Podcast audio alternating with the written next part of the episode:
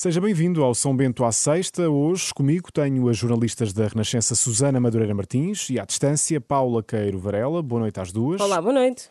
Olá, boa noite. Começamos pelo debate do Estado da Nação no Parlamento, o habitual momento em que os deputados debatem o país antes de ir para férias. Mas António Costa diz que a oposição falou pouco dos problemas reais só conseguem falar de casos e casinhos, mas nada que diga respeito à vida concreta dos portugueses. Foi assim, casos e casinhos, eh, Susana? É, para o Primeiro-Ministro? para o Primeiro-Ministro. Imagino que tenha sido. Foi um debate do Estado da Nação que falou pouco da, da nação. Uh, o, Primeiro-Ministro teve um pouco a vida facilitada, porque creio que Adão Silva Uh, o líder parlamentar do PSD também não deu muita luta neste debate uh, e conseguiu até cair ali numa esparrela dizendo que o PSD tinha sido um dos fundadores e pioneiro do Serviço Nacional de uhum. Saúde, ao que o Primeiro-Ministro e depois o PS deu ali... E aproveitaram essa... E aproveitaram essa deixa.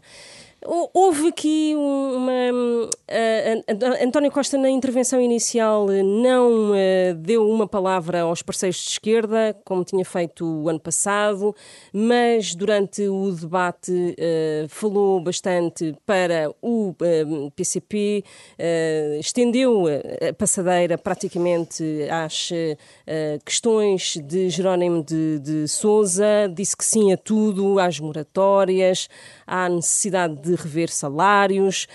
Ao, das eh, condições laborais. Exatamente. Ao Bloco de Esquerda é que houve ali uma acidez uh, por parte de, do Primeiro-Ministro e percebeu-se que as negociações, de facto, com aquele uh, lado uh, mais à esquerda do uh, hemiciclo que não vão ser fáceis. Deu este debate, Paula, deu então um, um, pouco de pistas para aquilo que podemos começar a, a assistir já no, na, na, próxima semana, com as, o início das negociações do orçamento. Sim, nada que nos surpreenda. Exato. Eu acho que esse é o, o este sabor um pouco uh, pouco coxinho que nos deixa o Estado da Nação é também exatamente por isso, porque não há propriamente um, nenhuma nuance nova naquilo a que assistimos. A Susana já referiu a intervenção do maior partido da oposição, quando, na ausência de Rui Rio, é Adão Silva a liderar o, o debate e um, não foi propriamente nem marcante, nem muito acutilante.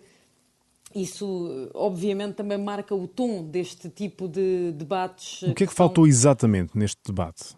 Faltou oposição faltou oposição, mas não é que ela não tenha uh, faltado ao longo destes uh, tempos e, portanto, é nesse sentido que eu digo que não há propriamente uma, uma tónica uh, surpreendente. Quando um, ehm, António Costa está focado naquilo que aí vem e em dar esses sinais para a esquerda, ainda que, como diz a Susana, um pouco mais ácido com o Bloco, sem nunca poder ser inteiramente desagradável, porque na verdade não sabe exatamente um, até que ponto é que vai precisar, de quem, de, e, e, e, e como é que esse equilíbrio se vai fazer. Uh, percebemos eh, pelo, pelo, último orçamento do Estado que o Bloco uh, pôde ser dispensado, mas António Costa também não tem a certeza de que isso vai acontecer agora, porque também não tem nenhuma garantia da parte do PCP. E, portanto, mesmo que exista esse namoro mais evidente com os comunistas, não pode também hostilizar completamente o Bloco de Esquerda. Agora que o Estado da Nação é sempre um bocadinho o Estado da governação, uhum. isso também me parece normal.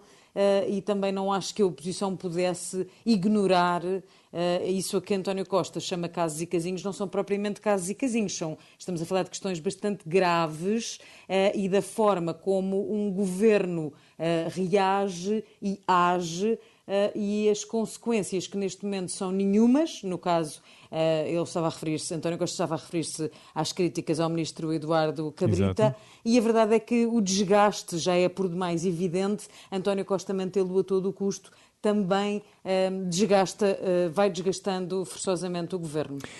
Falemos eh, de futuro. Neste debate, o PSD focou também um pouco o plano de recuperação e resiliência e da falta de espaço para a iniciativa privada. Curiosamente, nesse mesmo dia, num debate com empresários sobre fundos europeus em Lisboa, Marcelo Rebelo de Sousa fez um apelo ao setor privado. Cabe-lhe ainda assim e, mais do que nunca, prosseguir o seu empenho, ou, se quiser, a sua luta, para ter protagonistas institucionais, políticos e outros mais fortes. Não se trata de ideologia, trata-se de realismo o setor privado deve lutar por políticos mais fortes. Uh, Marcelo Rebelo de Sousa a ser aqui um pouco a, a voz da, da oposição. Uh, Susana? É, eu, uh, neste. É isso mesmo, é isso que eu acho que está a acontecer na ausência de uh, uma oposição forte ou que ninguém ouve, quer dizer, podem falar, mas também já há pouca audiência. Digamos. Um pouco, um pouco na continuidade aqui a A audiência não está atenta e o Presidente da República te, quer puxar por essa direita e quer puxar pelos empresários. E há, há uma coisa que uh, uh, Marcelo Rebelo de Sousa uh, que, que eu acho que ele quis dizer é que há muito dinheiro que o Primeiro-Ministro, e, e isso aconteceu no debate do Estado da Nação, há muito dinheiro, milhões a serem a, a, a encharcar a administração pública uhum. e a administração central e a direita tem-se queixado que esse dinheiro não está. Uh, uh, há pouco dinheiro a ir para os privados. E é esse papel também que o uh, Presidente da República vem aqui fazer neste discurso: é de tentar puxar pelo setor privado. privado. E que, exatamente, Paulo, o que é que tu achas sobre este, sobre este ponto? Que efeito é que podem ter estas palavras de Marcelo Rebelo de Sousa? Eu acho que uh, Marcelo Rebelo de Sousa está de facto a, a fazer eco desse discurso que, sejamos, uh, para sermos justos, uh, tem, tem sido uh, discurso feito pela, pela oposição. Uhum. Mas é, é, o que dizíamos ainda agora, ele, ele se calhar não está é a chegar, essa mensagem não está a passar e Marcelo Rebelo de Sousa faz sempre este jogo de equilíbrios, não é? Também adequa o seu discurso, obviamente, à audiência, portanto, perante uma plateia de empresários é mais ou menos normal que o chefe de, de Estado um, uh, eh, oriente as suas palavras para aquilo que eles uh, podem querer ouvir da parte dele e, portanto, está a dar esse reforço a esta ideia de que o plano de recuperação e resiliência precisa de ir para a economia, eh, para as empresas que são eh, motor da economia em Portugal. E eh, é esse tecido empresarial que, porventura, não está a ser considerado como entendem os partidos de oposição e o Presidente da República que deveria, neste plano do governo, e é uma chamada de atenção, sim. Vamos ver se ela é consequente, ou seja, se Marcelo Rebelo de Sousa apenas uh, fez esta.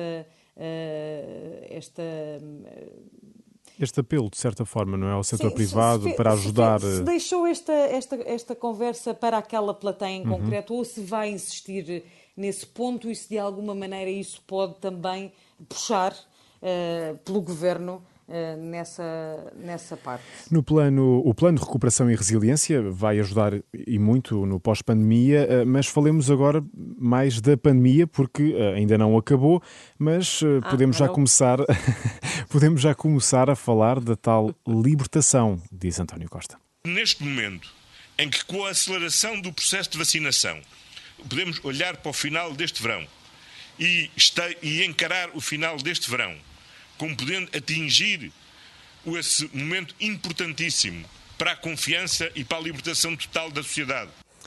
Paula, o Primeiro-Ministro está aqui a ser o tal otimista irritante ou, usando uma expressão de Marcelo Rebelo de Sousa, podemos ganhar setembro em agosto? Ai, eu, eu Como é que interpretas bem, estas palavras de António Já não sei bem o que pensar dessa, dessa coisa de ganhar agora, não sei o que depois e eu antes. Bom, eu hum, não sei, tenho algum.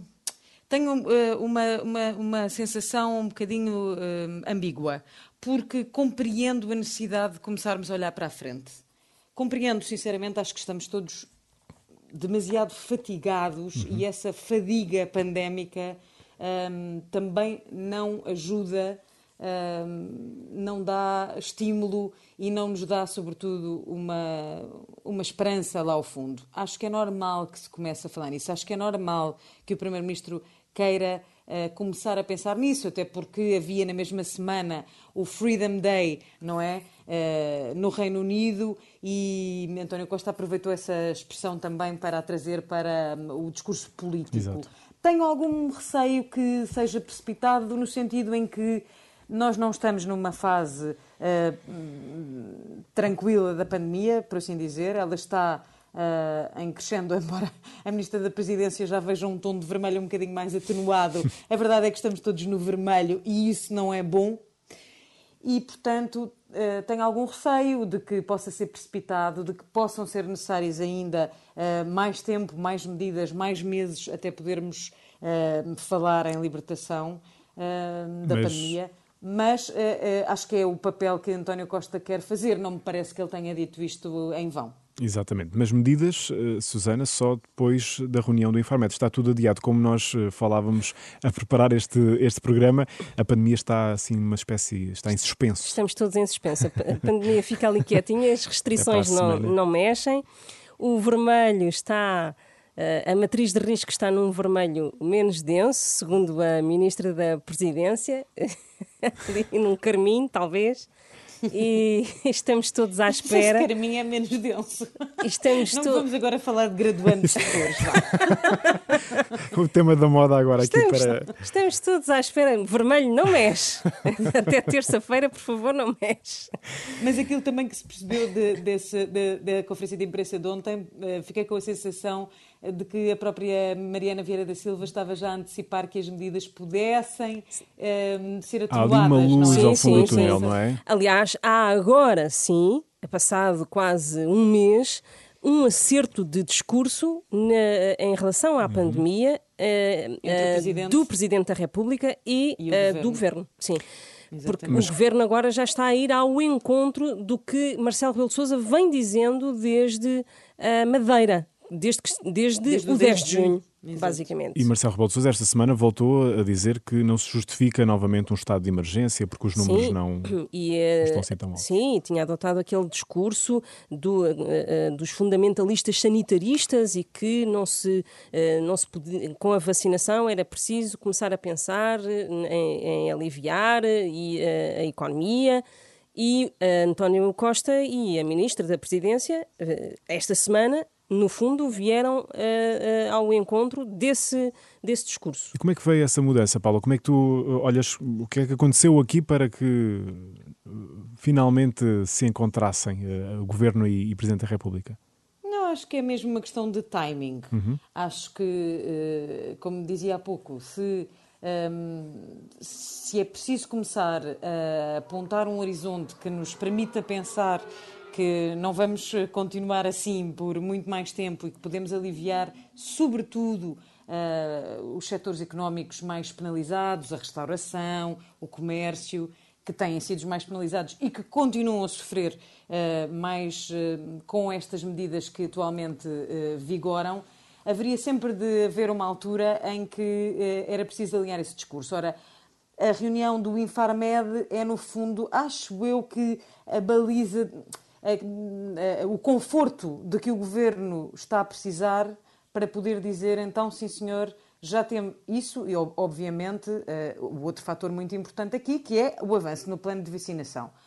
Havendo o conforto por parte dos especialistas de que, sim senhor, estamos a atingir um, um nível de vacinação que nos permite aliviar as restrições, o governo pode avançar e por isso pode ir ao encontro desse discurso. Acho que o Presidente da República tem dado de facto um passo à frente. Uh, já, já, como diz a Susana, há mais de um mês, há quase mês uhum. e meio aproximadamente, que está a fazer este discurso. É como se Marcelo Rebelo de Sousa fosse o, a candeia que vai à frente, uh, a dizer já chega disto, por favor, meus senhores, uh, vamos ter de viver com isto, portanto vamos lá estabelecer aqui um plano para podermos viver com a pandemia sem uh, continuar a, a, a, a fustigar a economia. Porque estas restrições podem ter, obviamente, um, um efeito contrário, para concluirmos, Susana. Sim, podem, uh, até porque as pessoas começam a ficar uh, Sim, fartas dizia, e a não, uh, pura e simplesmente, a não respeitar o, o, as restrições que existem.